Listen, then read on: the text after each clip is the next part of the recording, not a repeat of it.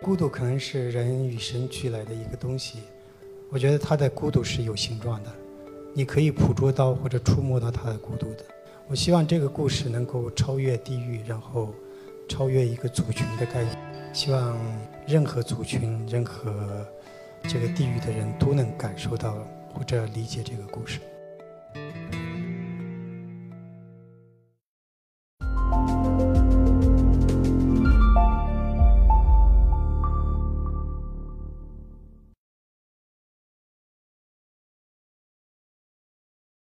呃，大家好，我是一刻讲者万马彩蛋。我走上电影制作这条路其实比较偶然。呃，我之前大学读的是这个藏语文学专业，然后研究生读的是文学翻译专业，然后之前也做从事过其他的很多的工作，比如说这个，呃，做过小学老师，也做过这个小那个公务员。然后我觉得我可能跟电影的关系就是从小就产生的。在我很小的时候，那时候其实没有这个村里面没有电视机，然后大家的这个唯一的娱乐可能就是去看这个露天电影。我记得从小时候就看了许多的这个露天电影，游击队啊什么的，地雷战、地道战，其实都在我的记忆中那个占很大的这个比重。呃，十二三岁的时候，我们那个我家乡在一个黄河边上，然后那边要建一个水电站，然后就来了很多的那个。就是工程队，然后他们就在我们村子旁边有一个呃家属区，然后他们中间有一个礼堂。大概在这时候，我在那个就是那个水利队的礼堂看到了，就是人生当中第一部跟以往的观影经验不一样的电影，就是卓别林的这个《摩登时代》。这个电影呃留给了我非常深的印象。然后初中毕业，毕业之后就去了县城。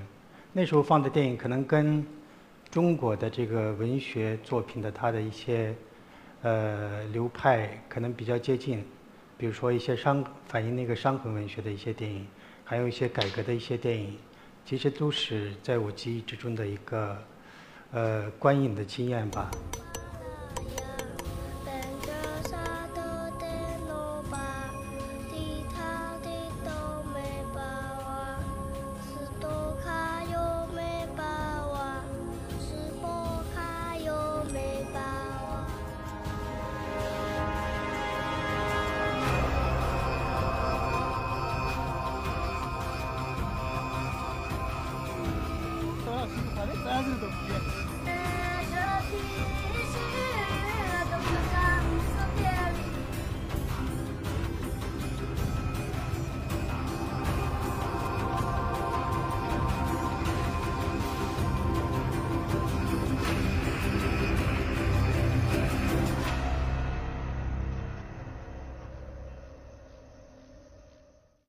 然后今天主要讲的就是我的第五部藏语电影，呃，《塔洛》。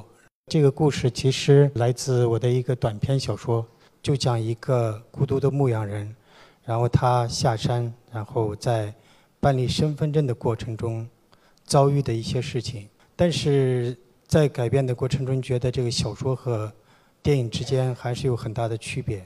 呃，小说里面就只有一句话。比如说，这个塔洛遇见这个羊驼之后，过了一个月，然后他就拿着那个卖掉的这个羊的钱，然后回到了这个县城里面，就没有描写塔洛，呃，他回去山上的他的这个生活的状态。小说里面，我觉得观众读者可以通过那个想象，可以补充这个东西。但是你在改编的过程中，觉得那样的一句话的那样的补充是不行的。所以我希望通过影像，然后来。还原塔洛的这个孤独的生活的状态，所以我们就特意的加了他在山上的这个状态。然后在拍的过程中，呃，也是就是为了突出塔洛的那种呃孤独的状态，其实也做了一些调整。就比如说那个剧本里面，他为了学习情歌，然后他请教了一个呃牧羊女，然后他给这个牧羊女一些钱，然后请她来教这个拉伊，然后。他想就是学会这个拉伊之后，呃，到县城，然后要唱给这个杨错这个姑娘听。后来就设置成他没有遇见任何人。我觉得这样可能更好，因为他是一个记忆力超群的这样一个人。然后他通过这个听收音机，然后能学会这个拉伊。孤独可能是人与生俱来的一个东西，但是可能孤独有时候也，呃，尤其作为一个创作者，可能也需要培养。就像塔洛一样，我自己也有一些放养的经历。我觉得那个经历可能对我是很重要的，就是你能在一个完全没有人，然后完全不能交流的那样一个环境里面，才能感受到那种孤独，然后你才能体会到那种孤独。就像这个塔洛这部电影，你看这个片子的时候，呃，可以看到就是塔洛他在山上，我觉得他的孤独是有形状的。你可以捕捉到或者触摸到他的孤独的，但是他离开了那个环境，他到山下，他那种孤独感可能就消失了。然后在把这个小说改编成剧本的过程中，首先考虑到的就是塔洛这个演员，就是大家看到的这个主演叫席德尼玛，他在藏区是一个家喻户晓的一个喜剧明星，然后他以前演了很多的小品、相声。然后在藏区的这个知名度特别高，你在私底下跟他接触的时候，你会看到他身上的那种跟舞台上的那种完全不一样的那样一个状态。比如说，你可以感受到他身上的那种孤独感。然后另另一个主要的原因就是，塔洛是一个留着小辫子的这样一个男人。然后这个小说的第一句话也是，塔洛留着平常留着一个小辫子，在他后脑勺上晃来晃去的，很扎眼。那个西德尼玛老师，他自己也是留着一个小辫子，然后据他说，他这个辫子留了十七年。根据这个剧情的发展，根据这个故事的发展，这个主人公最后要把他的这个头发剃掉。呃，他说这个呃对他有点为难，然后他说他需要回去想一下。然后大概我就一直在等他的这个答复，等他的这个消息。呃，大概过了两三天吧，呃，他说他很喜欢这个角色，然后为了这个角色，为了这个呃电影，他就要做一次牺牲。女演员是在藏区是一个歌手，然后她自己也做了很大的牺牲，比如说她自己增肥，然后从那个呃答应演这个角色到我们实际拍摄的时候，她其实增了十多斤，然后她这个。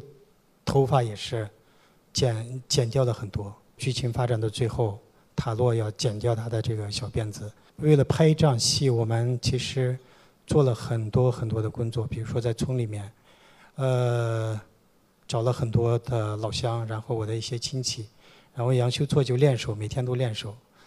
然后 大概到后面，村里就出现了很多光头，因为只有一次机会，如果那个剪刀下去，就完全停不下来。这个就是。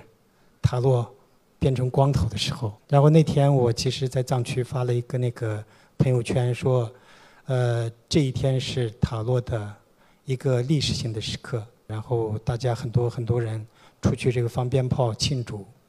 然后我当时也问了这个西德尼玛说，你那一刻你的你心里的内心的感触是什么？他说他心里流泪了。然后这个就是当时我们拍完这场戏之后的一个合影。呃，基本上所有的主创在这里面，所以就是这个照片上的这一刻，对于这部电影来说是历史性的一刻。那这个是对，是塔洛的最后一场戏，最后一个镜头。对我来说，可能这无论是写小说还是拍电影，第一个镜头或者对第最后一个镜头特别重要。就像塔洛的话，他其实很多人也问我，这个你写这个小说的时候有没有什么原型？然后有没有什么呃别人的故事的这样一些依据？其实没有，就是就是一个灵感，就是一个形象突然进入了脑海，然后就写下了这个第一句话。有了这一句话，然后就慢慢的有了这个故事，慢慢的有了这个人物。然后电影也是，就可能需要花很长的时间去想第一个镜头要怎么拍，然后怎么展开这个故事。然后怎么结束这个故事？朱莉，大概别进去活动。有。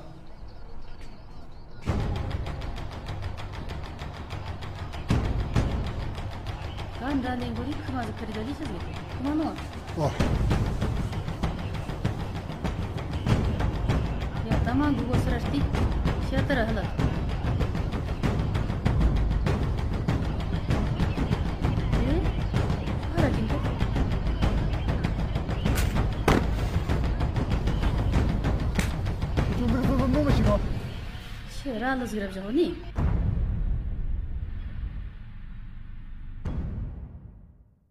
这个片子是五月一日开机呃拍了二十五天因为那个投资比较小整个影片的成本大概只有两百万然后我们就拍了二十五天就拍完了然后到两千呃一五年的这个九月份参加了威尼斯电影节在威尼斯电影节做了这个全球的一个首映就觉得可能对于一个作者来说，拍完之后你就完成了一个表达，跟你就没有关系了，但是电影。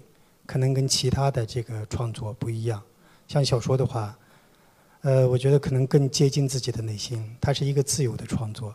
然后写完之后，有可能会发表，有可能不发表，但是我自己也无所谓。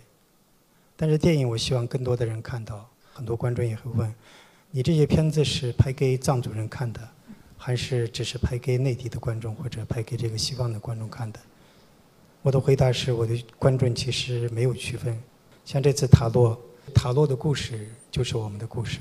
我希望这个故事能够超越地域，然后超越一个族群的概念。希望就是任何族群、任何这个地域的人都能感受到或者理解这个故事。就是一路走下来，我觉得可能是一方面是一种兴趣在支撑着你，然后呃另一方面可能也是一种信念。我觉得可能拍电影。到现在，可能成了我的一个信念吧。这个信念可能，呃，一直会支撑我走下去。嗯，谢谢大家。